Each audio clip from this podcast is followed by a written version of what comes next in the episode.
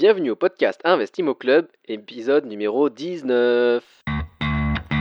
Vous écoutez le podcast Investimo Club, le podcast de partage d'expériences immobilières pour les investisseurs débutants et initiés. Si vous cherchez à apprendre les astuces et les stratégies pour bâtir votre patrimoine, mais aussi les erreurs à ne pas faire, vous êtes au bon endroit. Restez en ligne et n'oubliez pas de visiter investimoclub.com votre source d'inspiration en ligne pour investir dans l'immobilier. Bonjour, bonjour, comment allez-vous? Je suis Bruno, votre humble serviteur pour ce podcast dédié à l'IMO. Merci d'être parmi nous. L'épisode du jour est un peu spécial car ce n'est pas un investisseur. C'est encore mieux. En fait, c'est un duo d'investisseurs. Souhei et Benjamin. Je les ai rencontrés lors d'un événement que nous co-organisons sur Paris avec mon partenaire Bassel du site rendementlocatif.com. Bien qu'ayant commencé chacun de leur côté, nos deux compères se sont vite rendus compte que travailler ensemble les emmènerait plus loin, et surtout plus vite. Avec un patrimoine composé de 8 immeubles pour l'instant, Benjamin et Souhel nous expliqueront où ils investissent et quelle est leur stratégie. Nous parlerons également de la manière dont ils structurent leurs acquisitions au sein de SCI. Enfin, nous verrons comment, à ce stade, ils ont réussi à obtenir des lignes de crédit auprès des banques pour continuer à financer leurs investissements encore plus facilement. Il y a beaucoup de contenu très inspirant dans cette session, surtout pour les investisseurs déjà initiés. Mais ne vous inquiétez pas, si vous êtes encore débutant, dites-vous que ce chemin est possible pour vous aussi. Pour retrouver les références de l'épisode et poser toutes vos questions à nos invités, je vous invite sur la page investimoclub.com slash épisode 19. Faisons maintenant entrer nos deux invités du jour. Bonjour Souhel, bonjour Benjamin et bienvenue au podcast Investimo Club. Salut Bruno Bon bah alors, c'est, je suis vraiment ravi de vous accueillir aujourd'hui. C'est la première fois que euh, on fait l'épisode avec euh, un duo d'invités. Donc euh, merci beaucoup d'être ici. Bah, avec grand plaisir. C'est un, un plaisir pour nous partager. Bah, merci, merci à toi. Et puis bah, on en profite pour, pour te souhaiter une excellente année à, toi et à tous les écouteurs de ce podcast. Merci, merci. Ouais, effectivement, bonne année 2017. Pour les auditeurs, on enregistre au tout début de l'année 2017. Donc voilà, j'espère que l'année sera fructueuse pour tout le monde. Alors voilà. Exactement, et pleine d'investissements. Oui, et ouais, effectivement. Alors voilà, vous êtes partenaire en immobilier, mais euh, avant, vous avez commencé par investir chacun de votre côté. Donc euh, pour les auditeurs, euh, je voudrais un peu savoir quel est votre background à chacun, et puis si vous vous en souvenez, quelle a été l'étincelle qui vous a fait commencer dans l'immobilier? Bah Benjamin, tu peux commencer. Oui, alors en fait, moi, je, moi je, travaillais dans le bâtiment, donc j'ai toujours eu cette sensibilité-là pardon, pour l'immobilier. Euh, et euh, j'ai eu une bonne opportunité euh, en fait par un client qui se séparait d'un bien dont il avait hérité et dont il savait pas trop quoi faire. Donc c'était une très bonne affaire dans un dans un superbe immeuble à Neuilly-sur-Seine. donc là c'était juste un appartement. Je débutais, j'étais encore euh, un peu effrayé par, par toutes les histoires d'investissement. Euh, mais voilà, en fait, c'est une bonne opportunité pour moi qui a été le déclencheur euh, et qui, qui m'a vraiment mis le pied à l'étrier. Ok, d'accord. Et, et toi, Souyel alors, bah, déjà un peu pour replanter le, le, le, décor. Donc, avec Benjamin, c'est vrai qu'on se connaît depuis, depuis assez longtemps. Donc, moi, je suis ingénieur de formation.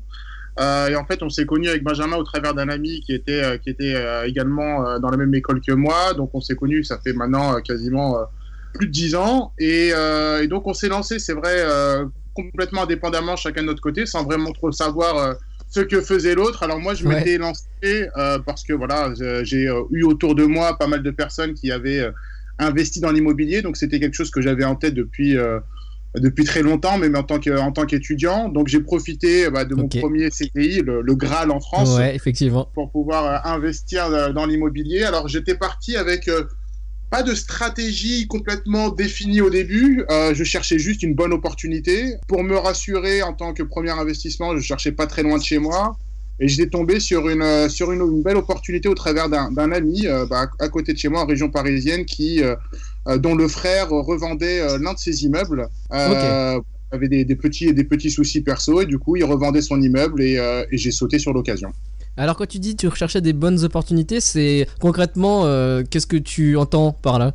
À ce moment-là, en tout cas. Ouais, dès le début, ce que je cherchais, c'était un bien non seulement qui s'autofinance, mais qui me permette de dégager une trésorerie positive. D'accord, ok. Et donc, euh, on, va euh, peut-être creuser juste par rapport à, ces premiers, ces premiers euh, acquisitions pour vous deux. Donc, là, Souel, tu as commencé, tu as mis le pied. Du coup, alors, c'était avec quelques chiffres derrière, c'était un immeuble qui, a, qui était situé en région parisienne. Donc, à quel prix est-ce que tu l'as eu au prix affiché Et puis, qu'est-ce que tu as fait dedans Et finalement, tu le loues combien? Enfin, si tu l'as toujours d'ailleurs. Oui, ouais, ouais, je l'ai toujours. Pour l'instant, j'ai euh, rien revendu de, euh, du patrimoine. C'était quand cette euh, première acquisition pour toi? C'était en 2009. 2009, ok. donc le prix, le prix affiché, donc le prix agence, il était, si mes souvenirs sont bons, de 295 000 euros. Et comme je savais que voilà la situation du propriétaire vendeur était assez compliquée, bah, j'ai joué là-dessus, voilà, pour négocier assez fortement, et on s'est mis d'accord au final sur sur un prix d'acquisition à, à 238 000 euros.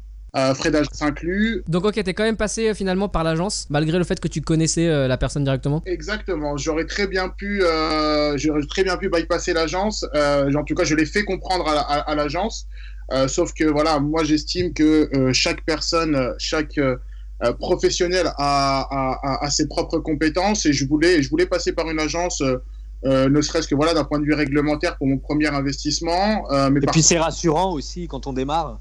Exactement. Mais j'ai quand même négocié très fortement les, euh, les, euh, les frais, les frais de l'agence qui s'élevaient uniquement à 5000 euros. Ok. Au final, j'ai réussi à négocier à uniquement 5000 euros, donc c'était 233 plus 5000 de, de frais d'agence. D'accord, ok, effectivement. Et juste euh, les arguments que tu as utilisés pour convaincre le vendeur de baisser son prix de pratiquement 30 000 euros, 60 000 euros, pardon? Oui, bah, l'urgence, euh, l'urgence, la situation en fait euh, dans laquelle il était. Euh, il voulait vendre assez rapidement. je disais que voilà, moi j'étais prêt à acquérir très rapidement. J'étais venu déjà avec un accord, un préaccord de la banque pour ce montant-là. Donc à partir du moment où lui, où lui était d'accord sur cette proposition, la transaction allait s'effectuer assez rapidement. On était à l'époque en fin d'année. lui voulait vraiment vendre avant la fin de l'année, donc je lui avais, on, avait même mis dans le compromis qu'on allait euh, tout faire pour que, pour que la, transaction se fasse avant les fêtes. Euh, il y avait également après euh, l'état de l'état de l'immeuble. Hein, euh, il y avait quelques quelques travaux à, à effectuer, donc j'ai également joué sur ça en ramenant en ramenant mes artisans pour pour évaluer les travaux et arriver avec avec déjà des devis pour pour faire diminuer le, le, le montant d'acquisition. D'accord, ok.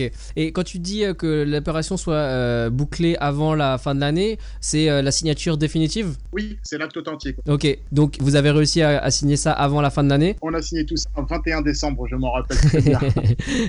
avec des discussions qui avaient commencé euh, à quel moment euh, pour la première fois avec euh, cette personne?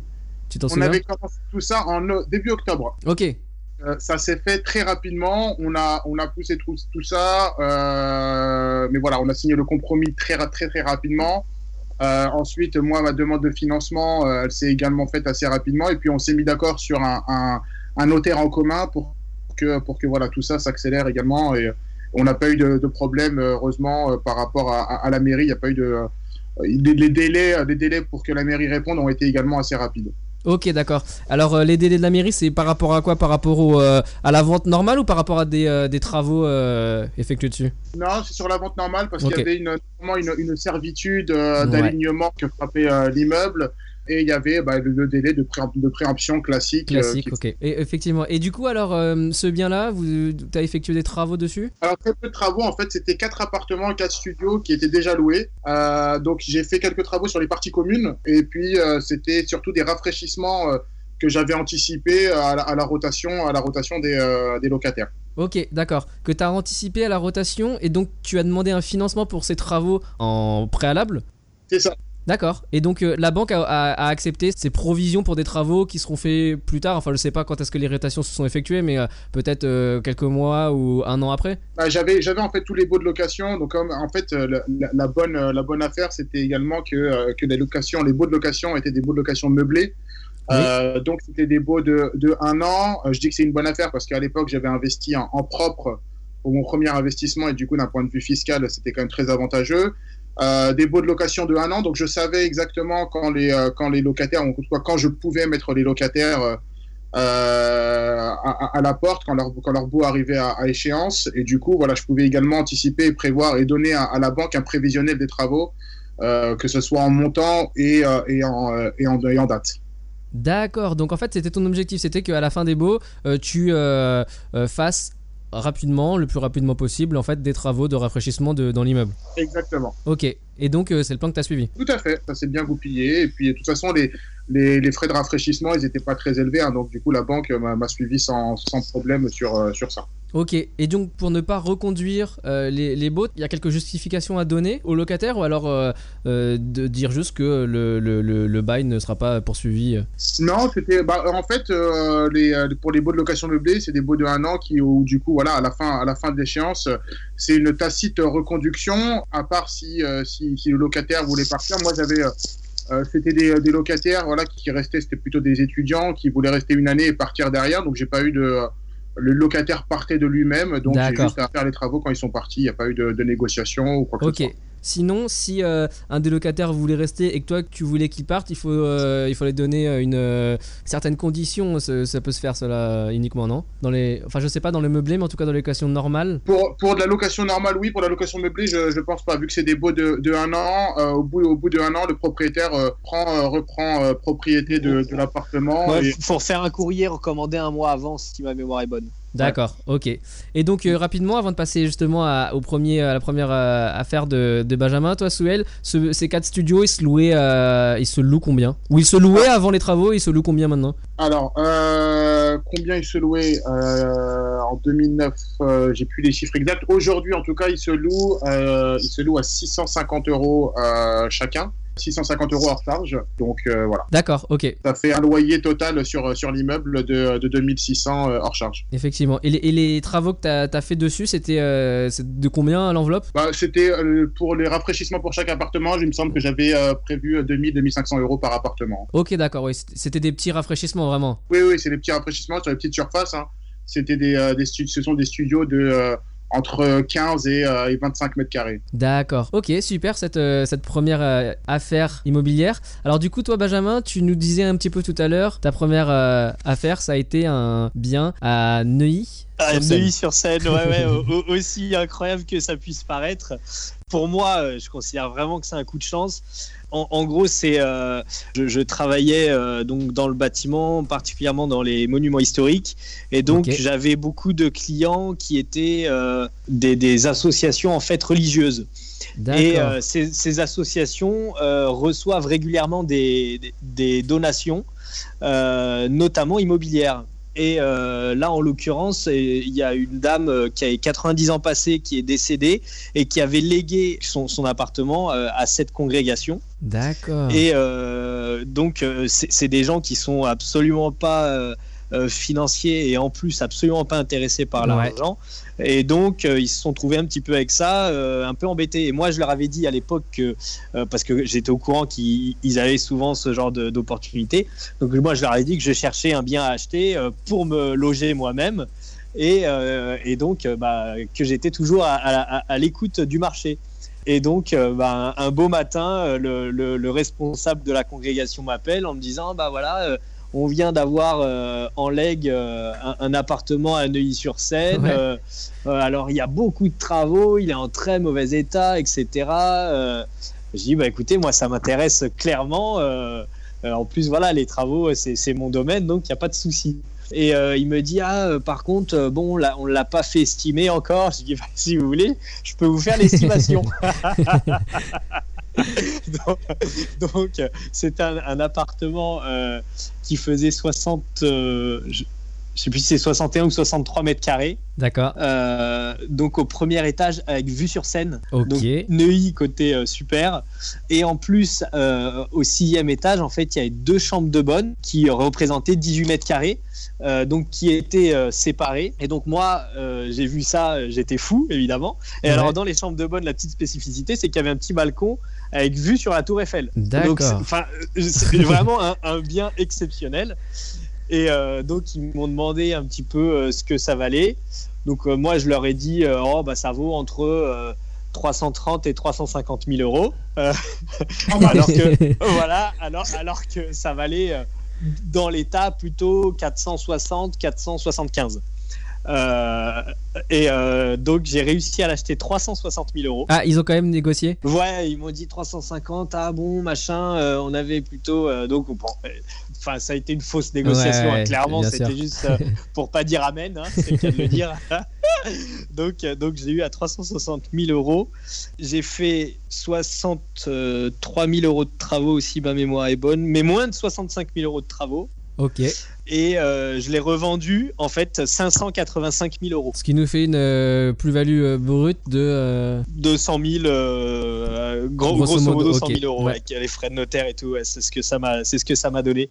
Donc ça m'a mis un petit peu le pied à l'étrier. Oui, effectivement. Et mais du coup, c'était ton objectif à partir du moment où tu as vu cet appartement de faire un achat-revente? Oui, en, fait, moi à la base, je, cherchais des appartements pour faire de la location, mais là, en fait, l'occasion était trop belle de faire une grosse plus-value et de, de, me, de me donner ensuite un apport pour euh, des projets locatifs. Oui, effectivement. Parce que oui, si tu avais mis cette, ce bien-là en, en, location, euh, je sais pas, peut-être que le rendement en fait n'aurait pas été super. Euh. Bah non, non, non, c'était pas terrible parce que l'appartement se louerait autour de 1800-1900 euros et les chambres de bonne, du coup, moi je les ai regroupées, j'en ai fait un petit, enfin un studio de 18 mètres carrés, je l'aurais loué 600 euros quoi. Donc ça faisait 2400 euros c'était c'était pas terrible. Ouais, effectivement. C'était vraiment pas terrible. Et alors pour faire cette opération, tu as eu euh, le soutien financier d'une banque? Voilà exactement. Bah euh, c'est en fait ma banque euh, tout simplement étant donné que je l'ai acheté en résidence principale. Hein, j'ai dit que c'était pour ma résidence principale. donc ils me l'ont prêté. J'avais un salaire correct à l'époque. et donc, donc ils m'ont ils m'ont prêté la, la, totalité de la somme. J'ai quand même apporté les frais de notaire à l'époque. Ok. Euh, bah, j'étais pas aussi au courant qu'aujourd'hui, on va dire. Euh, voilà, c'est un peu bah, les erreurs de débutants, on va dire.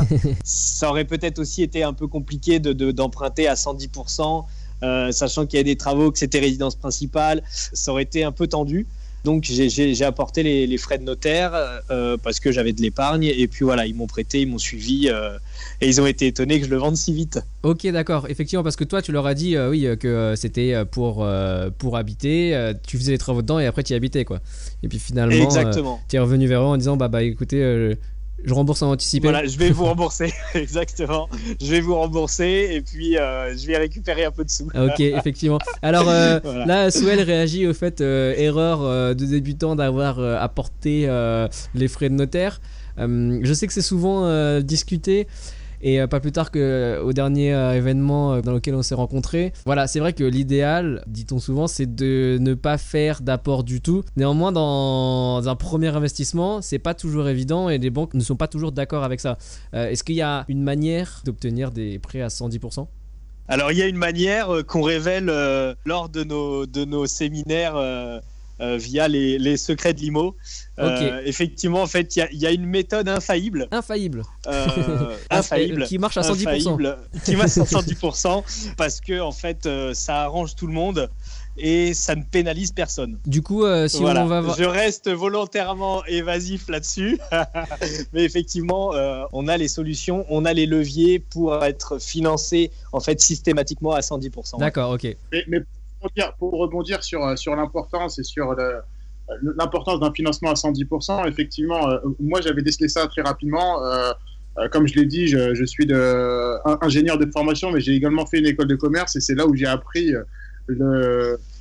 l'effet de, de levier et du coup la valeur que pouvait avoir l'argent, le, capital investi dans, dans un investissement et, effectivement un, un, investissement à 110% à mon sens, à mon sens, sera toujours meilleur qu'un investissement à, 100% pour différentes raisons, parce que surtout pour un investissement locatif, euh, l'investisseur au final se positionne comme un intermédiaire entre la banque et les locataires, mhm. et, lui se, positionne euh, et se rémunère au travers de cette position-là. Euh, après, ce qu'il faut, ce qu'il faut mettre en balance de ça, c'est la situation de l'investisseur, à savoir quel est sa, son, son niveau euh, de cash disponible euh, à l'instant T et quel est son objectif à terme, à savoir quel est l'objectif de cash flow qu'il va avoir sur, euh, sur un horizon précis.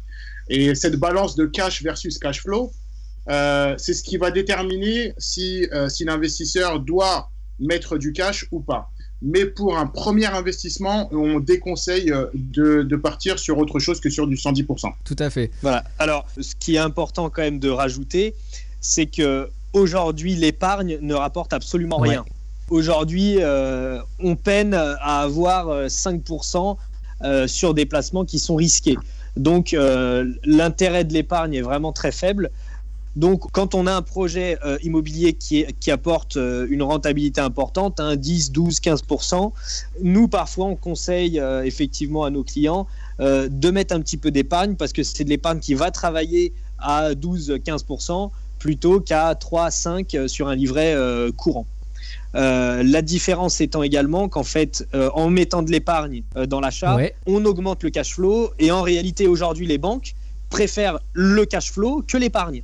C'est le constat qu'on a, c'est-à-dire qu'elles préfèrent quelqu'un qui rentre, je sais pas moi, 5 000 euros par mois que quelqu'un qui a 100 000 euros d'épargne, très clairement. D'accord. Et ça, c'est une information qu'on a de plus en plus de nos partenaires banquiers qui nous disent, voilà, parce qu'avec Soyel, on commence à avoir quand même pas mal d'épargne maintenant.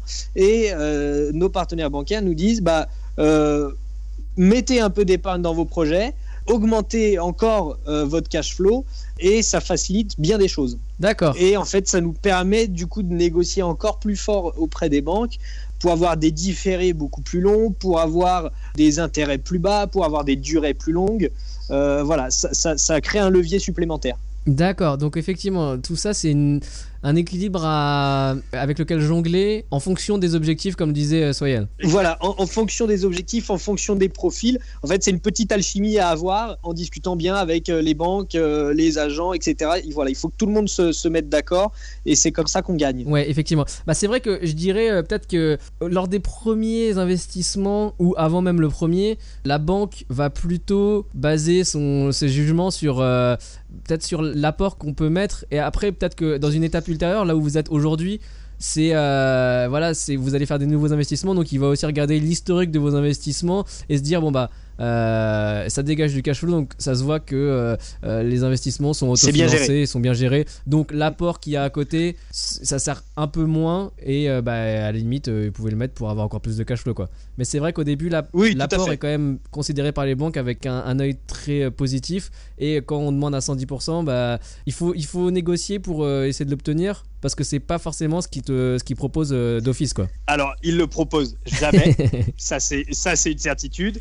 80, je pense qu'on peut dire 99% des établissements bancaires de prime abord vont dire on ne fait pas de 110%. Et c'est euh, de plus en plus fréquent parce que euh, les conditions de, prêt, étant donné que les taux sont très bas, les conditions de prêt sont un petit peu resserrées. Euh, et donc les banques ont un peu plus de mal à prêter sur des projets qu'elles considèrent plus à risque. mais très clairement, il y, y, a des arguments à opposer qui sont assez faciles. Euh, le premier étant, euh, quand on achète un bien qu'on a négocié euh, de manière sérieuse, on l'achète en dessous du prix de marché. Donc, dès l'achat, en fait, la banque peut estimer et valoriser le bien. Et si en fait le bien est valorisé 10% plus cher que son prix auquel on l'achète, ça inclut en, réalité les frais de notaire, donc ils prennent pas de risque. Voilà, effectivement. Voilà, ça c'est ce qu'il faut évidemment leur expliquer. Alors nous, notre euh, démarche, c'est qu'on n'achète jamais si on n'a pas au moins 30% de moins que le prix du marché. Ok, cette règle-là, c'est euh, empirique, c'est euh, idéologique, c'est. non, on va dire que voilà, c'est. En fait, on s'est rendu compte que pour avoir des projets très rentables, il fallait acheter pas cher. Et pas cher, ça commence à 30%, à 30 en dessous du prix du marché. Ouais, ok, d'accord. Voilà, c'est un peu notre, notre, notre règle qu'on s'est faite entre nous. Et puis par expérience, hein, à force de voir des chiffres, des chiffres, des chiffres, des opportunités, etc., on s'est rendu compte que voilà, à partir de 30% en dessous du prix du marché, en général, on arrive à faire quelque chose en optimisant le bien, en faisant quelque chose on arrive à dépasser les 10%. Ce qui est voilà, notre objectif euh, de, base. Quoi. Ok. Et alors du coup, j'ai une question justement par rapport à, à, cet objectif en dessous du prix du marché, 30% en dessous du prix du marché sur quelle référence de prix de marché vous vous basez euh, Parce qu'on voilà, on, voit qu'il existe plusieurs sources euh, différentes et variées, parfois discordantes. En tout cas, vous, quelle, euh, quelle base vous utilisez comme prix référence du marché? Alors, on, regarde souvent meilleurs agents et, enfin, les, différents sites comme ça d'estimation, bien sûr, mais on, fait régulièrement en fait, des enquêtes terrain C'est-à-dire qu'on se déplace dans les agences immobilières, on, épluche un petit peu les annonces et on voit euh, les annonces qui se rapprochent le plus et on fait des, comparatifs euh, assez précis euh, pour avoir des prix justes. Sachant que clairement, les prix en vitrine d'agence sont toujours un peu surévalués. Ouais. Hein, voilà. Donc, on tempère, on modère tout ça et derrière, on se fait finalement notre prix marché à nous. Et, c'est surtout que, la valeur, euh, la valeur d'un bien, euh, c'est une valeur à l'instant T. Euh, le marché l'offre et la demande évoluant.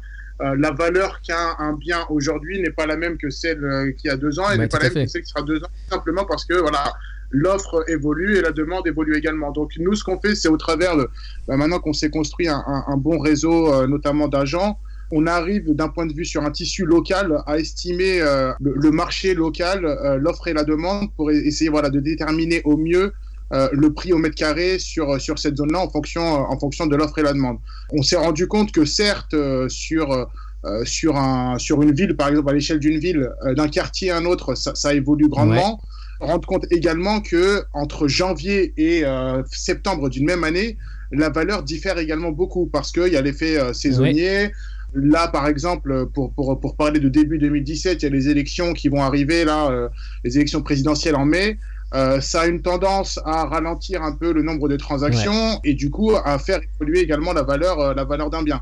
Donc voilà, c'est au travers de ces, de, de ces différents critères-là qu'on essaye d'estimer au mieux la valeur aujourd'hui et qu'on essaie de négocier à 30% en dessous du prix du marché aujourd'hui. Effectivement. Et alors, euh, une question euh, qui, euh, une conséquence de cette recherche, de cet objectif de 30% en dessous du marché. Bon, forcément, vous analysez des biens qui ont un prix soit en dessous du marché, mais pas forcément moins 30%, et vous, vous essayez de les tirer parfois à, cet objectif-là de moins 30%.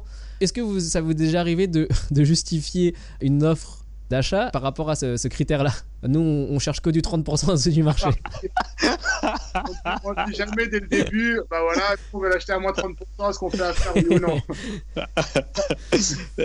Ça, on a, on a, je pense qu'on aurait du mal à, avoir un, un bon entendeur en présentant ce genre d'arguments. Alors, quels sont les arguments les plus euh, fréquents pour vous? En tout cas, les situations qui permettent d'avoir des biens en 30% en dessous du prix du marché. Si vous devez schématiser deux, trois situations qui sont bons signes pour euh, atteindre cet objectif. En fait, on, est devenu euh, les, professionnels du défaut.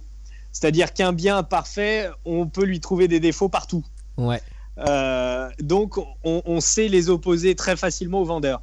Euh, donc, euh, il y, a plusieurs axes évidemment. Donc, il y a la situation euh, du bien, c'est-à-dire est-ce qu'il est loué, est-ce qu'il est vide, est-ce qu'il est partiellement loué? Donc, quoi qu'il en soit, nous, aucune situation ne nous satisfait. Ok. Hein? C'est-à-dire, si le bien est complètement loué, on va lui dire bah oui bah nous on aurait préféré euh, un, immeuble vide parce que on aurait fait tels travaux. Euh, on connaît pas les locataires qui sont en place même si vous nous dites que c'est bien etc que ça fait ils sont longtemps qu'ils sont là. Voilà on connaît pas les, locataires donc nous on voulait un bien vide. Si le bien est vide on lui dit ah bah c'est dommage pourquoi il est vide euh, c'est qu'il y a personne qui veut vivre dedans. Donc on va avoir du mal à le louer je sais pas si on va l'acheter euh, s'il est loué que partiellement pourquoi Est-ce que ça fait longtemps, etc. Donc on va encore trouver des arguments pour faire baisser le prix. Un, axe intéressant aussi, bah, c'est les travaux. Euh, bien souvent, les gens qui vendent déjà connaissent pas grand-chose en travaux et n'ont pas forcément conscience de tout ce qu'il y a à faire dans l'immeuble. Euh, donc, euh, compte sur moi pour en rajouter. un axe qu'on aime beaucoup aussi, c'est la position du vendeur. Pourquoi il vend euh, depuis combien de temps il vend, quel est son objectif? Tout ça, c'est euh, pareil, c'est des leviers qu'on a et euh, qu'on n'hésite pas à utiliser parce qu'on peut gagner énormément d'argent comme ça. J'ai pas d'exemple tout de suite chiffré, même si j'en ai un peu quand même. là, on, nous a proposé un bien lundi dernier. On, on l'a regardé. On va abaisser quasiment de 200 000 euros le prix sur notre première offre. D'accord, ok. Pour un bien qui est. Il est à 715 000 euros. D'accord. Euh, nous, on va faire une offre autour de 500 000. Ok. Voilà, mais une offre argumentée. Alors, quand tu dis une offre argumentée, ça veut dire euh, vous faites euh, justement, c'est intéressant. Vous faites une offre directement au vendeur. Alors là, je sais pas le cas si c'est un, particulier directement ou alors, enfin, le vendeur directement ou, via agence. Là, c'est par agence, mais c'est un agent avec qui on travaille régulièrement, avec qui on a des contacts très fréquent, donc il sait comment on travaille, et donc lui, il va appuyer notre offre. Et l'offre argumentée, euh, comme tu, tu, le dis, c'est euh, quelque chose, c'est un document euh, papier ou alors c'est à l'oral, tu, tu dis les différents points à ton agent? On fait toujours un écrit. D'accord. Donc soit c'est un mail, soit c'est un courrier, ou alors il y a le, l'agent qui donne le fameux document promesse d'achat. donc on remplit ce document, mais de manière étayée et solide. C'est-à-dire que on explique pourquoi notre offre est à ce prix-là, pourquoi ça vaut pas plus, pourquoi ça peut valoir moins et pourquoi c'est une bonne proposition. D'accord. Ce qui est important de, rajouter également ici, c'est qu'on a, on a l'habitude, et ça c'est euh, un peu la mentalité qu'on a en France, que j'ai pas vu, euh, que j'ai pas vu par exemple dans d'autres pays, pour, le, pour citer par exemple les États-Unis où j'ai vécu. Euh, c'est que on se base sur le prix du vendeur. Et mhm. Mhm. La, démarche, c'est on prend le prix vendeur et on essaye de négocier. Sauf que nous, on n'a pas, on n'a pas vraiment cette approche-là. Le prix du vendeur, ça n'engage que le vendeur. C'est-à-dire que euh, moi, demain, si mon studio de 25 euh, mètres carrés, j'ai envie de le vendre un million, je peux le mettre en vente un million. Et c'est pas à partir de ce prix-là que l'acheteur doit commencer à trouver des, des, défauts pour baisser ce prix-là. Nous, ce qu'on fait, c'est qu'on part du bien et qu'on lui estime et qu'on lui donne une valeur. Et c'est très important de dire ça parce que euh, les personnes parfois ne font pas vraiment ce, travail-là et commencent à négocier à partir d'un prix qui est déjà beaucoup trop, beaucoup trop excessif. Et, et du coup, même en négociant, l'acheteur est perdant. Donc nous, on fait déjà la première étude qui est l'estimation du bien et à partir de la valeur que nous, on trouve qui est très généralement différente de celle que le vendeur propose.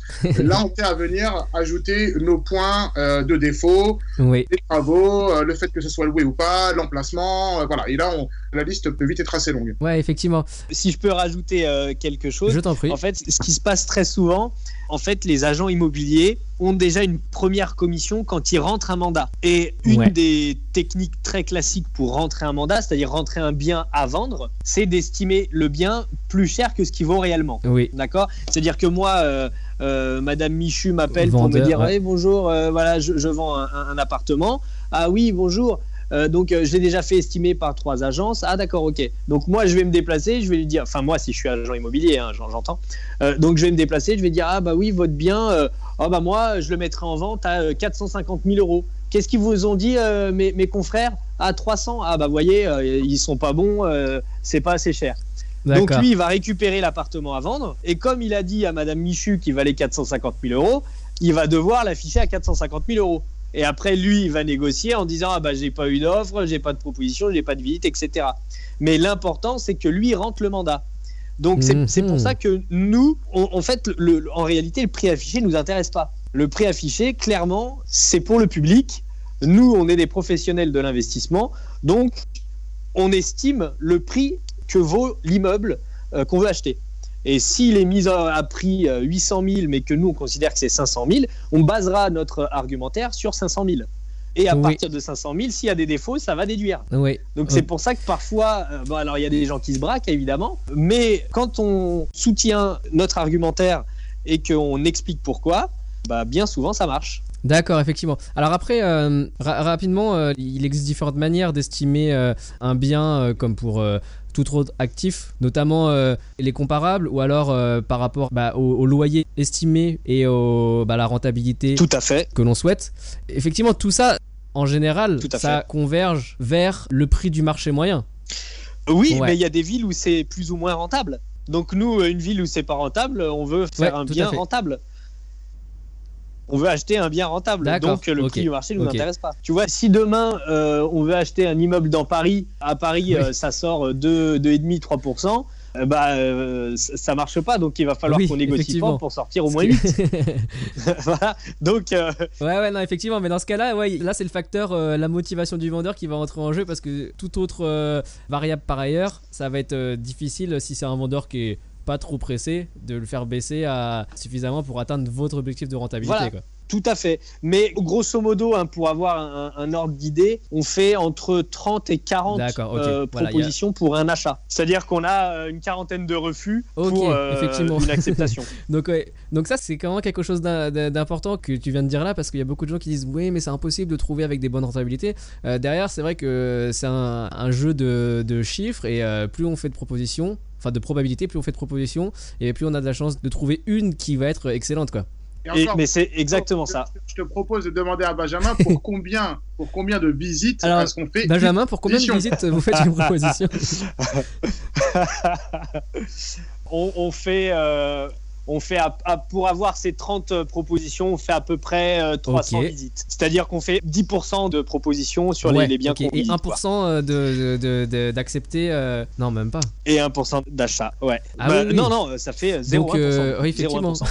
Donc oui, oui, on visite énormément, énormément, énormément. C'est, ce que c'est ce que je disais au début, c'est que vu qu'aujourd'hui, et ça c'est vraiment la, la la force que l'on a aujourd'hui, et c'est la raison pour laquelle on, a, commencé cette activité là au travers de, au travers des secrets de l'IMO, c'est qu'on s'est construit euh, vraiment un, bon réseau d'agents qui nous permet de gagner, de gagner du temps et de ne plus avoir à, se déplacer parce qu'au début, on se déplaçait vraiment pour beaucoup de choses et ce, ce, pourcentage était très faible.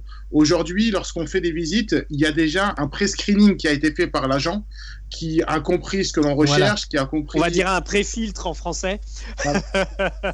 Euh, de, de, ce que l'on recherche, de nos objectifs et des critères que l'on va mettre. Et du coup, voilà, quand maintenant on se, qu'on visite, c'est qu'il y a déjà de très bons arguments qui vont nous permettre de nous nous positionner favorablement sur, euh, sur ces biens-là. Tu, tu, dis, par exemple, l'année dernière, je sais pas, vous avez dû faire euh, plusieurs centaines de visites.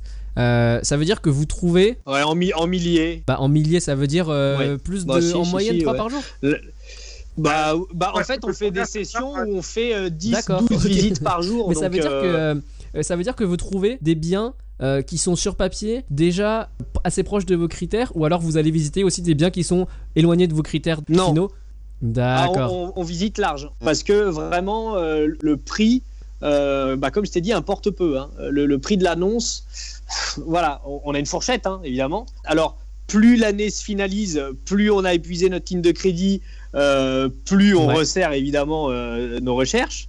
Mais de janvier à mars, on visite, euh, enfin, on visitait tout. Maintenant, euh, on le fait moins parce que euh, on a beaucoup d'agents qui, le font pour nous. Mais, mais clairement, avant, on, visitait tout. Hein. Il n'y avait pas une annonce qu'on visitait pas. Quand on parle de visite, hein, dans, l'inconscient, enfin, une visite, ça peut être effectivement une visite lorsque le bien est intéressant. On peut rester jusqu'à 2-3 heures à visiter un bien. Parce que nous, on parle de bien, on se, positionne sur des immeubles de rapport uniquement. C'est vrai qu'on n'a pas évoqué, ouais. On n'a pas trop, trop évoqué, mais on, nous, on, se positionne sur les immeubles de rapport pour différentes raisons qu'on évoquera un peu plus tard. Mais euh, effectivement, lorsqu'un bien est intéressant, on peut passer 2 à 3 heures à le visiter. En revanche, euh, en moins de 10 minutes, on peut se faire déjà une idée si c'est négatif. Et on ne va pas faire plaisir à, l'agent euh, et passer une heure si au bout de 10 minutes, nous, on sait qu'on ne se positionnera pas sur le bien on remercie, on remercie l'agent et on passe à la visite d'après. En lui disant euh, les raisons pour lesquelles euh, ça ne convient pas. Tout à fait.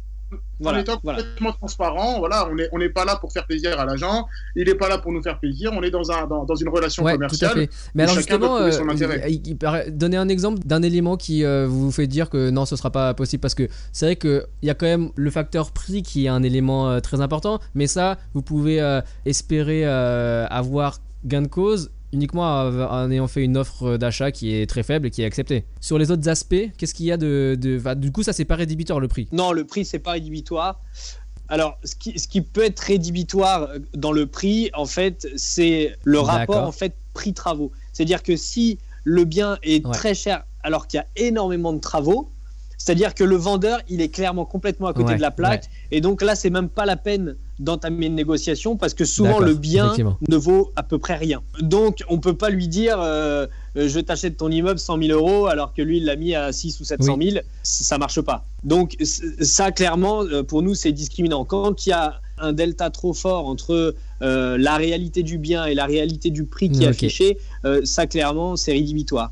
Ensuite, bah, la, typologie du bien. Il y a des biens qui sont euh, alambiqués, mais c'est incroyable, avec des servitudes d'un côté, un passage de l'autre. Euh, la première porte à droite, c'est à quelqu'un, mais à gauche, c'est à nous. Et euh, voilà, typiquement ce genre de biens, on laisse tomber. Les biens qui ont des gros défauts, c'est-à-dire très mal exposés dans une rue qui est pas bien, où il y a trop de passages, où il y a des, des, trop de nuisances euh, ça, on, on, s'intéresse pas.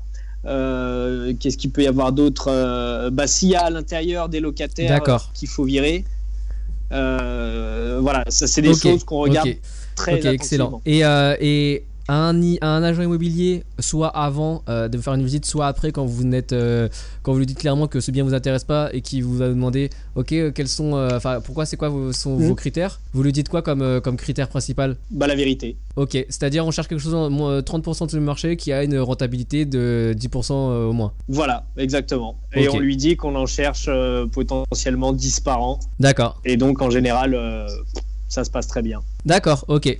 Ok. Et, on crée du réseau. Un des arguments également qu'on met hein, lorsqu'on fait une, une offre, euh, en plus de tout ce qui a été dit tout à l'heure, c'est que nous, quand on fait une offre, on la limite dans le temps. Euh, généralement, on me dit on, notre offre est valable pendant 48 heures avec, voilà, nous, le, sur justificatif, euh, notre ligne de crédit qui est ouverte, où voilà où le vendeur est, est rassuré et sait que notre demande de prêt passera auprès de la banque. Donc ça aussi, ça permet de ce, ce sens de, de l'urgence permet également de, de parfois faire basculer la balance en notre faveur. D'accord. Alors, euh, juste, euh, est-ce que vous pouvez expliquer ce qu'est une ligne de crédit dans une banque et euh, est-ce que une personne qui commence à, investir peut espérer avoir ça ou alors c'est quelque chose qui, qui, sera, qui, se fait uniquement avec un historique quoi? bah, Je laisse Soyez le raconter, mais malheureusement, non, un primo accédant peut pas avoir une ligne de crédit dans une banque. Non, alors pour ça, il y a différentes, il y a différentes conditions. Donc effectivement, ça va être la, relation que, euh, que, l'investisseur a avec sa banque.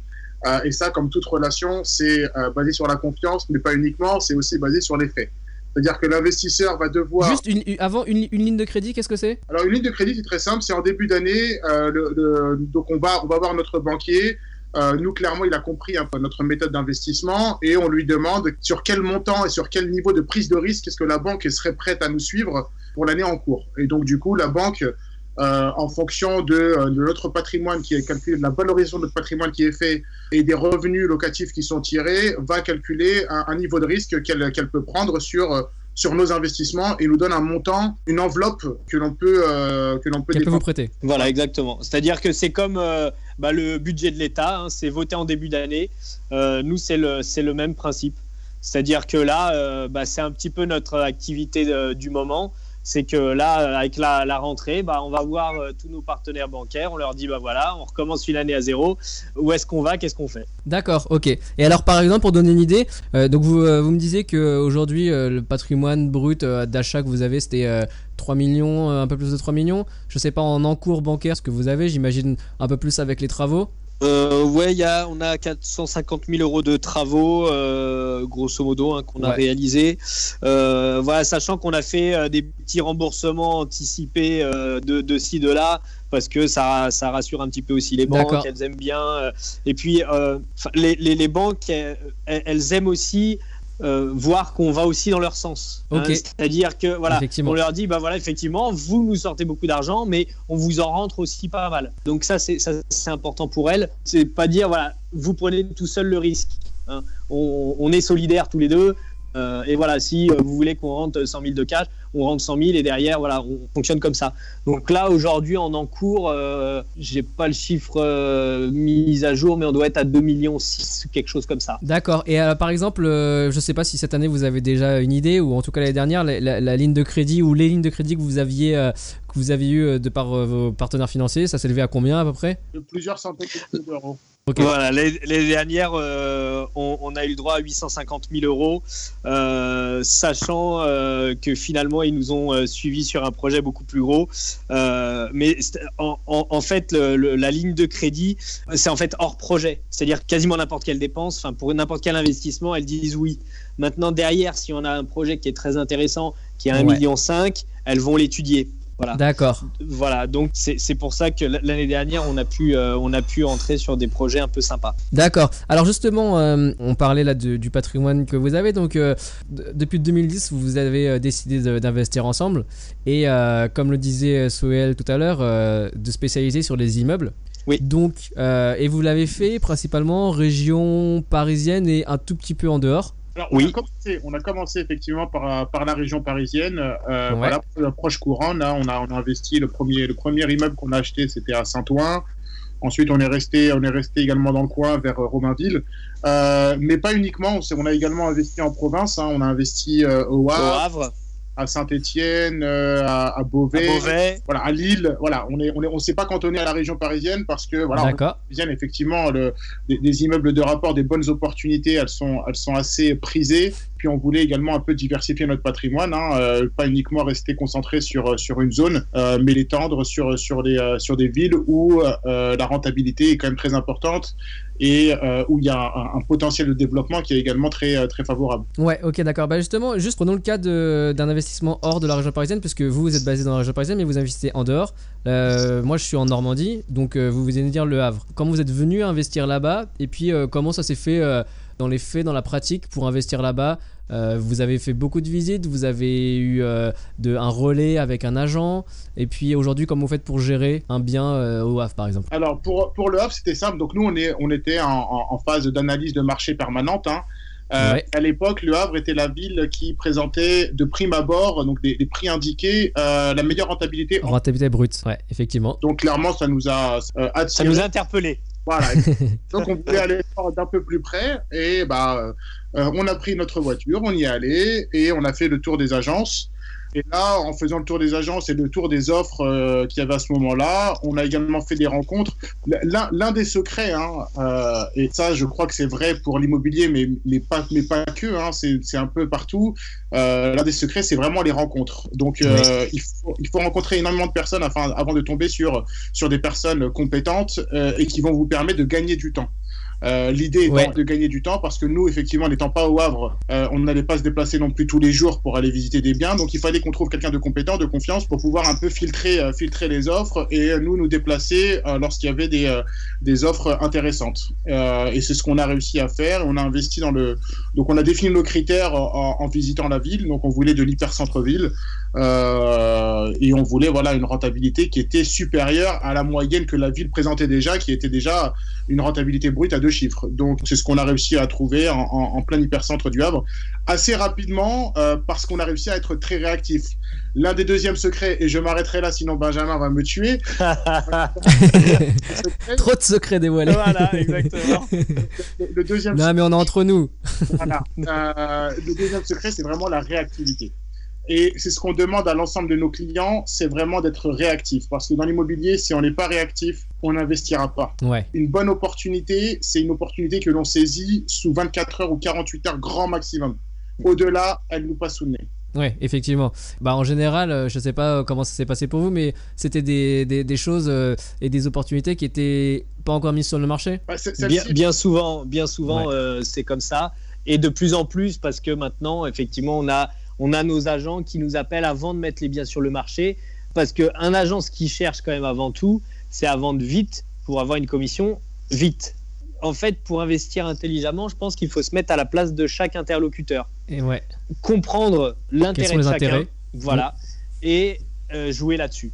Clairement, un agent immobilier qui va rentrer un bien dans son agence et qui va le garder un an, ça l'intéresse pas. Oui. Par oui. contre, quand il rentre un bien et qu'il sait déjà qui va le vendre, pour lui, c'est tout bénef.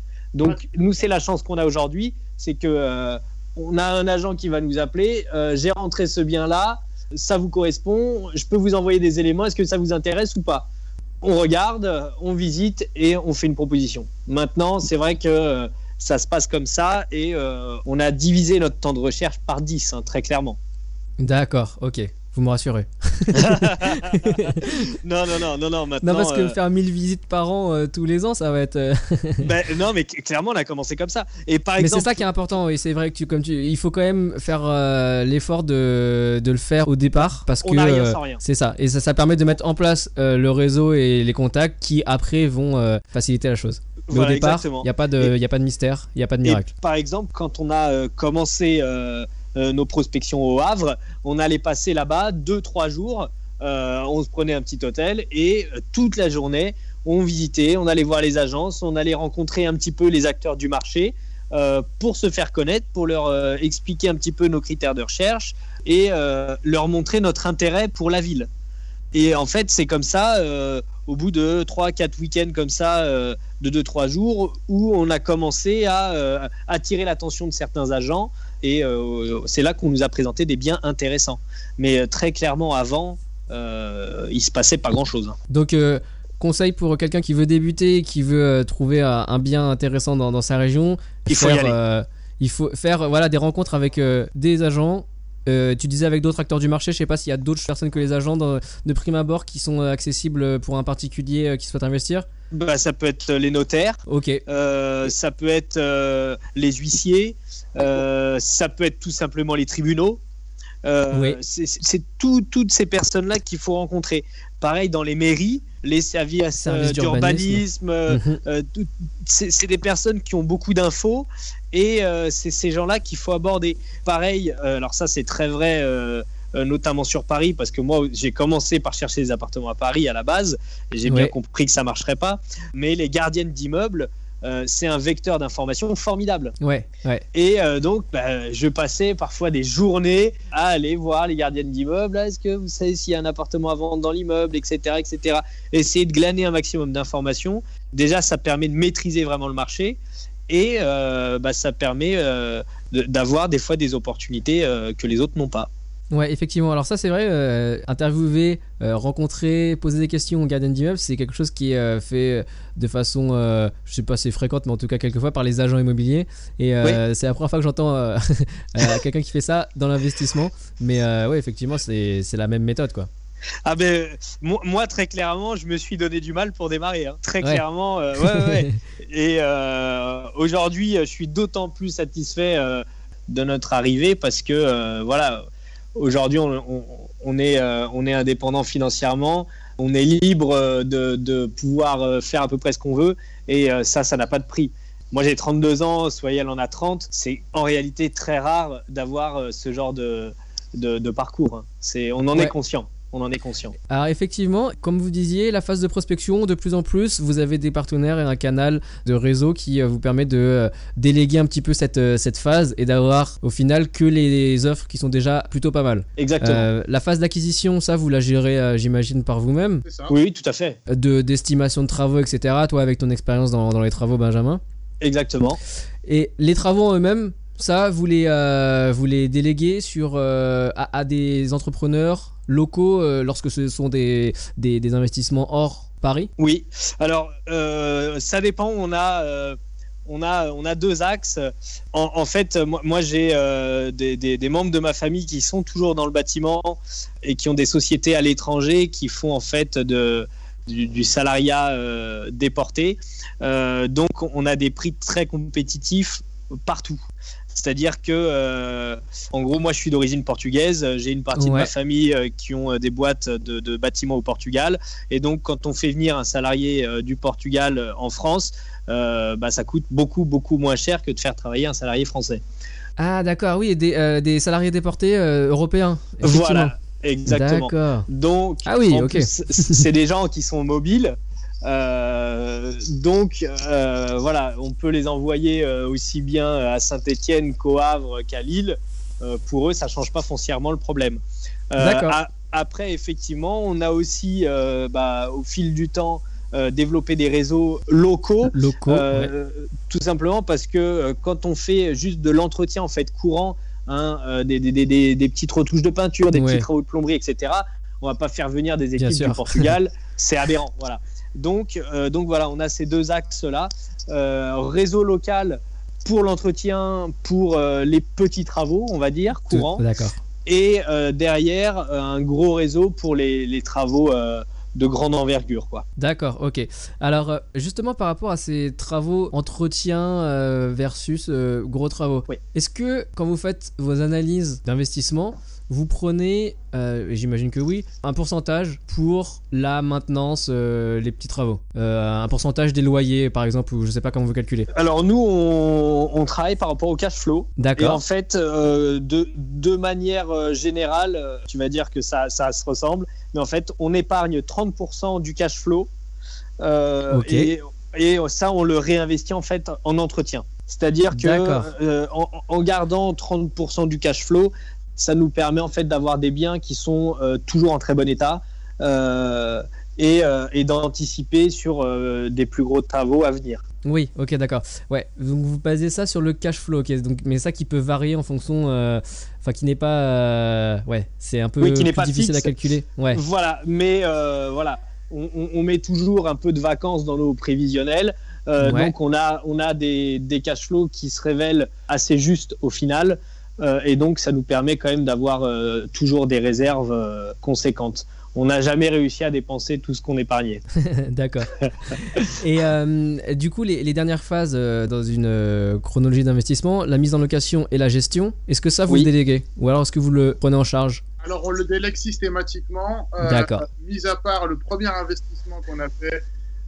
Et c'est là, du coup, l'une des erreurs, l'une des erreurs qu'on a fait et, et, on apprend de nos erreurs. Donc, donc c'était, c'était, c'était également positif. Mais c'est vrai que le premier investissement, on a voulu un peu euh, mettre en location par nous-mêmes, trouver les locataires par nous-mêmes. Ouais. Ça s'est révélé chronophage. Euh, on n'avait pas non plus les connaissances locales pour cela. Donc on s'est très vite rendu compte que c'était pas la bonne chose à faire et qu'il fallait absolument sous-traiter et que et maintenant ça fait c'est un pan de notre stratégie, c'est la, délégation. On délègue absolument tout ce qui a besoin d'être délégué à des personnes compétentes dont c'est le métier.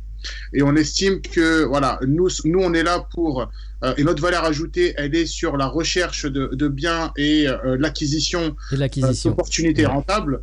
Notre plus-value, notre valeur ajoutée, elle ne sera pas sur le fait de trouver un locataire solvable. Ça, ça va être le rôle d'une agence, d'une agence et sur la, solvabilité, on se, on se, prévient de ça par une assurance loyer impayé. Voilà. Donc nous, on, non seulement on s'assure, mais on sous-traite euh, aux personnes compétentes. Mais encore une fois, euh, sous-traiter, ça ne veut pas dire se débarrasser. Ouais. Travail à faire en amont de euh, sélection du bon partenaire, de vérifier les compétences du partenaire pour, pour avoir un, partenaire de confiance. Et là, sur cette partie-là de gestion, malheureusement, on ne peut pas prendre une, une, seule agence pour gérer l'ensemble de nos biens sur toute la France. ça, c'est un, un, travail assez local et donc, à chaque fois qu'on investit dans une nouvelle ville, il y a ce travail à faire de recherche et de sélection d'un partenaire euh, fiable. D'accord. Et, et, ça, cette recherche, euh, vous faites par recommandation peut-être ou, euh, vous faites large et vous voyez plein de gens et puis vous prenez votre décision par la suite? Alors effectivement, c'est par recommandation déjà, c'est un premier, premier filtre. effectivement. derrière, voilà, derrière, s'il y a 3-4 agences, on y va, on les rencontre et, et on voit ça directement, on les évalue directement en, tête à tête. Ok. Sachant que c'est comme nous, on n'achète que de l'immeuble, on est euh, souvent face à des gens qui ont eu forcément recours à, des agences, etc. Et donc, on arrive à avoir des informations assez facilement sur euh, avec qui travailler, euh, pourquoi, etc. Voilà, on arrive à, enquêter assez facilement sur les agences qui ont bonne presse et, et, les autres, quoi. D'accord, ok. Alors, on va euh, avancer un petit peu euh, pour pas dire bientôt euh, finir. Mais je voudrais juste savoir, donc comme tu disais tout à l'heure, Benjamin, aujourd'hui vous êtes, vous avez atteint une, certaine liberté financière partielle pour pas dire totale, c'est-à-dire que vous vivez cette activité d'investissement immobilier, oui. malgré le fait que vous souhaitez développer un projet, voilà, les secrets de l'IMO, comme tu disais tout à l'heure, pour accompagner des clients. Exactement. Vous, pouvez vous, vous pouvez vous, vous en passer. Vous pouvez euh, vivre aujourd'hui euh, uniquement votre activité d'investissement. Oui, tout à fait. Comment est structurée justement cette, euh, cette activité d'investissement? Je sais qu'il y a, vous, vous passez par des SCI et qu'il y a voilà, plusieurs SCI avec un montage avec une, une holding. Voilà, est-ce que rapidement vous pouvez nous expliquer comment c'est fait et pour quelles raisons Oui, bien sûr. Alors en fait, nous, toutes nos, nos SCI sont à l'IS, euh, donc impôt sur les sociétés. Et euh, tout le monde le sait, euh, l'impôt sur les sociétés, il est à 15% pour les entreprises qui dégagent moins de 38 120 euros de bénéfices. Donc nous, dès qu'on est trop proche de ce plafond-là, on ouvre une autre SCI. Tout simplement pour être toujours à l'impôt à 15% et jamais au-delà. Ok. Il s'avère que une fois qu'on commence à avoir plusieurs SCI, en fait, il peut être intéressant d'avoir des, une possibilité pour euh, euh, faire un petit peu circuler la trésorerie euh, d'une SCI à l'autre pour bah, faire des travaux, pour investir, etc., etc. Et donc c'est pour ça qu'on a monté en fait une, une SAS en holding qui en fait pilote les SCI. Ok, et donc qui est qui est propriétaire principal majoritaire de toutes les SCI. Exactement. Et du coup, en fait, euh, nous, on se rémunère uniquement à travers euh, de la SAS. Donc ça, c'est un montage à faire euh, euh, qui est intéressant une fois qu'il y a plusieurs investissements ou, euh, ou qui peut être planifié plus en amont, je sais pas, dès le premier, deuxième investissement? Bah alors, premier, deuxième investissement, ça n'a pas d'intérêt. Ouais. Je pense qu'à partir de 4 SCI, euh, il faut clairement y songer. D'accord, mais pourquoi, euh, et même avant ça, pourquoi, faire pourquoi, pourquoi investir en SCI plutôt qu'en propre? Alors, Vous, euh, le cas, c'était déjà que vous êtes deux. Voilà, exact. Déjà, on était deux, donc la question ne se posait pas. Mais pourquoi une SCI plutôt qu'en propre? Moi, par exemple, la première acquisition que j'avais faite, je l'avais faite en propre, mais j'avais évalué les différentes options. Je l'ai faite fait uniquement en propre parce que c'était euh, des locations meublées, parce que c'était quatre studios de location meublée. Du coup, il y avait euh, l'amortissement du bien euh, qui me permettait d'un point de vue fiscal de, de, de, me payer que très peu d'impôts. Euh, ça diminuait mon assiette fiscale.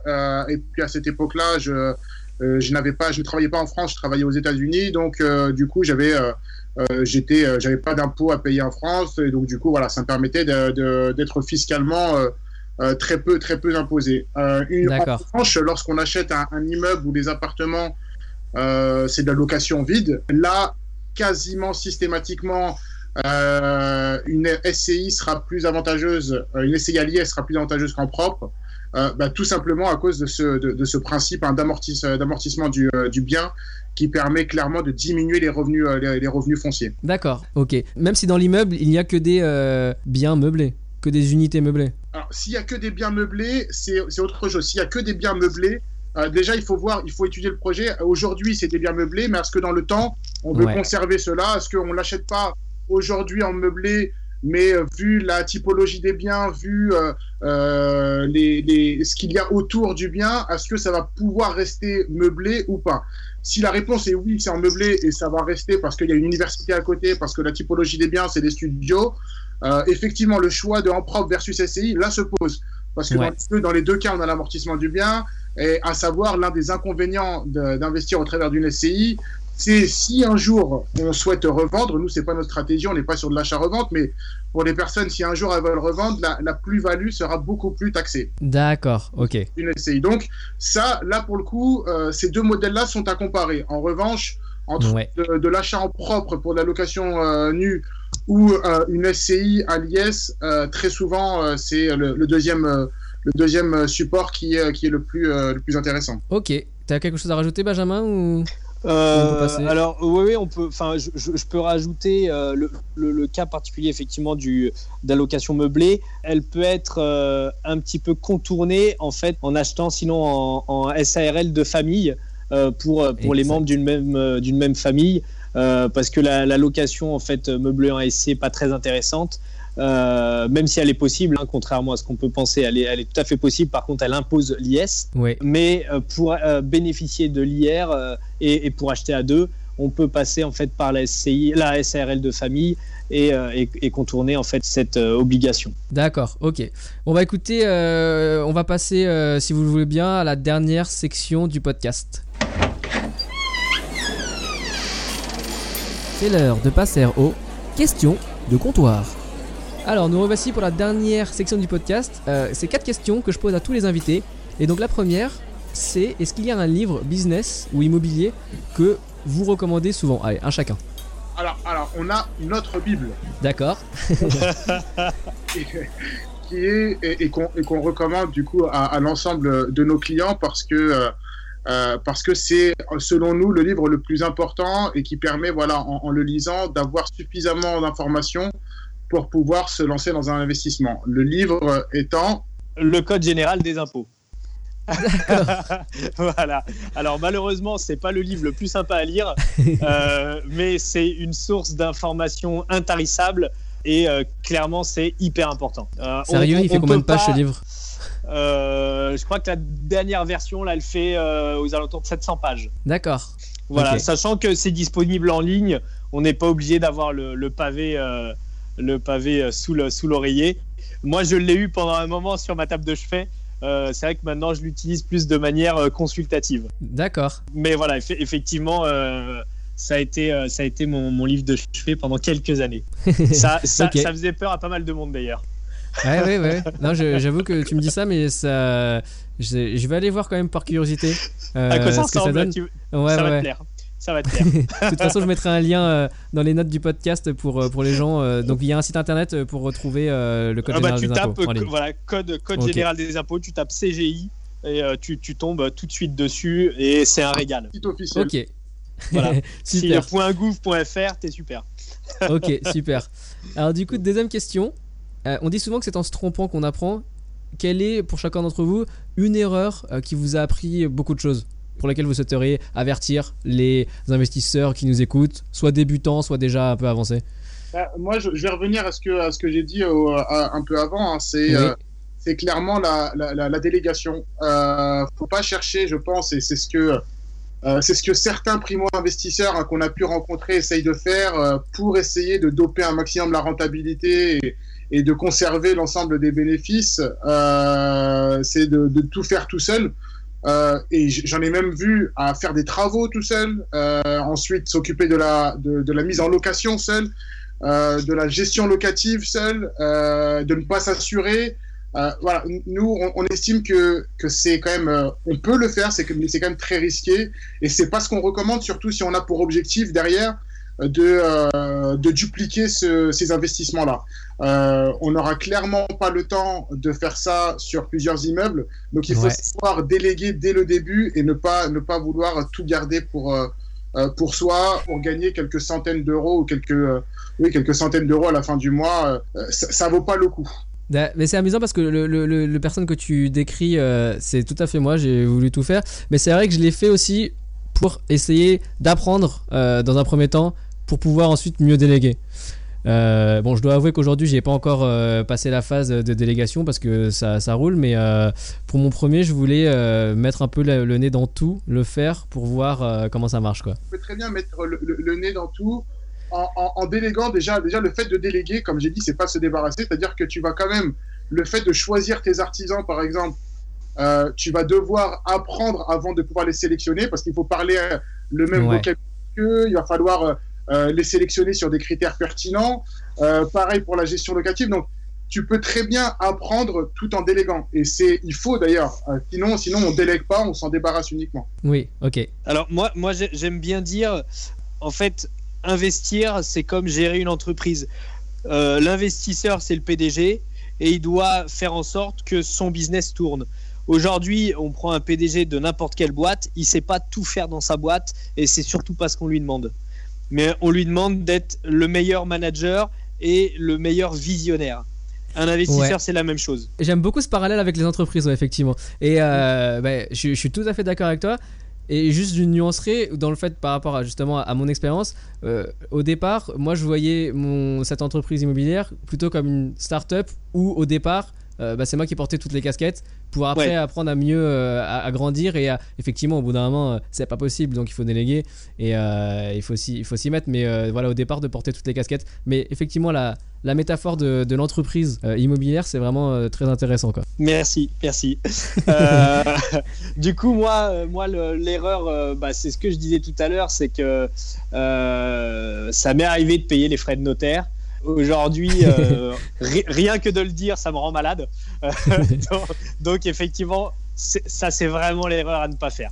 C'est vraiment l'erreur à ne pas faire. C'est-à-dire que même si on met de l'apport dans un bien, il faut pas que l'apport serve à payer les frais de notaire. D'accord, ok. C'est hors de question. Il faut que ça serve à payer du capital, mais il faut pas que ça serve à payer des frais de notaire. C'est hors de question. Ok. Mais voilà, ça, euh, voilà venez sur les secrets de limo.fr, euh, vous aurez de l'info. Les secrets de limo, tout attaché.fr. Voilà, exactement. Et donc là, c'est euh, le, site euh, donc qui, que vous avez créé pour aider des investisseurs à se lancer.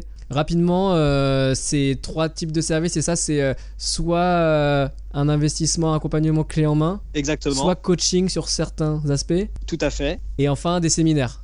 Exactement. Est-ce qu'il y a quelques autres indications à, donner? Clairement, euh, comment est née la démarche? En gros, bah, à force de solliciter en permanence des gens, on est arrivé à un stade où on avait plus de bonnes opportunités que euh, de pouvoir d'achat. De ligne de crédit. voilà, exactement. C'est tout à fait ça. Et du coup, bah, on s'est retrouvé euh, avec des biens super rentables qu'on pouvait pas acheter. Donc grosse frustration.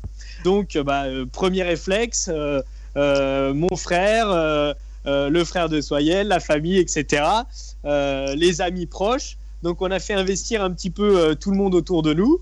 Et on s'est dit, bah, évidemment à titre gratuit, hein, c'est-à-dire que nous, on faisait le boulot, mais gratuitement. donc ça nous occupait. Et on s'est dit, bah, clairement, ça a une vraie valeur ajoutée. Donc pourquoi pas euh, en, faire un business Et euh, voilà. Et c'est comme ça qu'on s'est lancé. On a dit bon bah allez, hop, euh, en avant les secrets de l'IMO. Excellent. Le constat qui a été fait, et, on, conclura, le, constat qui a été fait nous par rapport à nos clients, c'est que effectivement les, les, gens ont du mal à se lancer pour, pour trois raisons principales. C'est le premier, le manque de temps. Euh, bah, les gens, la plupart du temps, euh, travaillent. Ouais. Un métier qui leur prend pas mal, pas mal de temps. Le week-end, ils ont envie de se, de, se détendre. Ils partent en mhm. vacances. Voilà. Donc, ça laisse pas vraiment le temps. Euh, quand on a parlé tout à l'heure du nombre de visites qu'il faut faire avant de faire une proposition, le nombre de propositions qu'il faut faire avant d'en avoir une, voilà, c'est que ça, ça, prend quand même beaucoup de temps. Le, deuxième, le deuxième frein, c'est le manque de connaissances. Euh, c'est vrai, et ça c'est un conseil qu'on donne, mais ça c'est vrai pour l'immobilier, mais comme dans tout, il faut s'éduquer, il faut euh, connaître euh, tous les points et tous les aspects d'un investissement locatif. Il faut les connaître, les maîtriser, c'est très important pour voilà, connaître l'écosystème et savoir ce qu'on peut faire à chacune de ces étapes-là. Et la troisième, c'est la prise de risque. Alors là, c'est quelque chose de beaucoup plus inné de beaucoup plus oui, personnel, mais c'est quelque chose psychologique aussi, ouais. Psychologique, ouais. Mais c'est quelque chose qui se travaille euh, de par les, les, deux points d'avance. C'est-à-dire que lorsqu'on a du temps et lorsqu'on a les connaissances, euh, on est plus à même à prendre des risques, on se sent armé, euh, surtout lorsqu'on est accompagné pour franchir le cap. Et généralement, le cap le plus difficile, c'est le premier investissement. Excellent. Non, bah, du coup, pour tous les gens qui nous écoutent et qui voudront retrouver, bon, je mettrai un lien, les secrets de l'IMO et euh, en tout cas je pense que c'est un, service qui peut être utile pour, euh, pour beaucoup de personnes alors du coup dernière question euh, avant de nous quitter parce que ça fait déjà une heure et demie qu'on discute je crois que c'est le record ah mais on est trois on est trois c'est vrai c'est vrai alors à part l'immobilier quels sont vos loisirs chacun d'entre vous? Alors moi, c'est, bah, on, en parlait, on en parlait un peu, Bruno, avant, avant, euh, avant cette séance. C'était, c'est clairement les voyages. C'est que je suis un grand fan de voyages. C'est l'une des raisons pour lesquelles je me suis, euh, je me suis lancé dans, dans l'immobilier. C'était pour me dégager, voilà, du temps, avoir une, une, une liberté financière et euh, pouvoir, voilà, quand, quand je le souhaitais, euh, voyager et, euh, et, parce que voilà pour moi la, la vie ne vaut d'être vécue que en découvrant ce qui se fait. En tong exactement.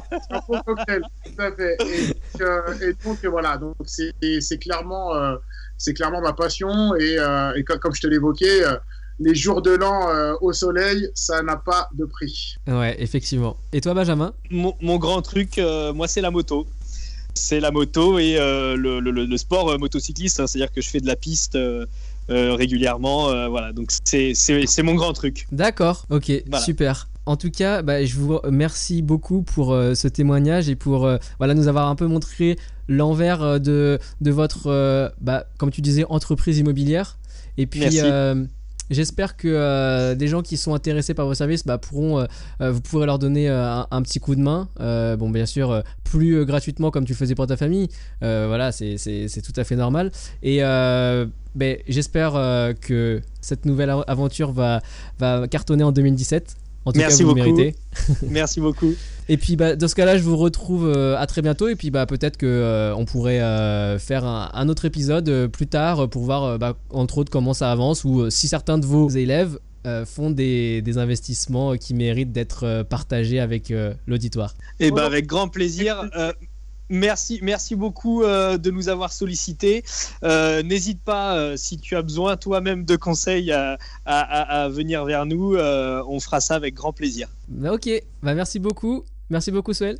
Merci, Benjamin. Merci. À très bientôt. À très bientôt. Au revoir. Au revoir. Encore une fois, je suis épaté par le parcours de nos invités du jour. Parmi les investisseurs que je rencontre, trop peu réalisent des investissements à plusieurs. Et pourtant, je trouve que c'est vraiment une recette explosive. Personnellement, j'ai commencé mes premiers investissements en collaboration avec des amis. Et c'est vrai que l'on a tout à y gagner. D'ailleurs, si jamais vous avez des amis avec qui vous souhaiteriez investir, parlez-leur du podcast. cela pourrait les inspirer. Et comme toujours, n'oubliez pas de me laisser un petit commentaire et une note sur iTunes. Ça prend deux minutes et cela permet de faire monter le podcast dans les classements iTunes. Et mine de rien, cela me motive énormément à continuer. D'ici là, je vous retrouve au prochain épisode. Ciao Vous écoutez le podcast Investimo Club, le podcast de partage d'expériences immobilières pour les investisseurs débutants et initiés. Si vous cherchez à apprendre les astuces et les stratégies pour bâtir votre patrimoine, mais aussi les erreurs à ne pas faire, vous êtes au bon endroit. Restez en ligne et n'oubliez pas de visiter investimoclub.com, votre source d'inspiration en ligne pour investir dans l'immobilier.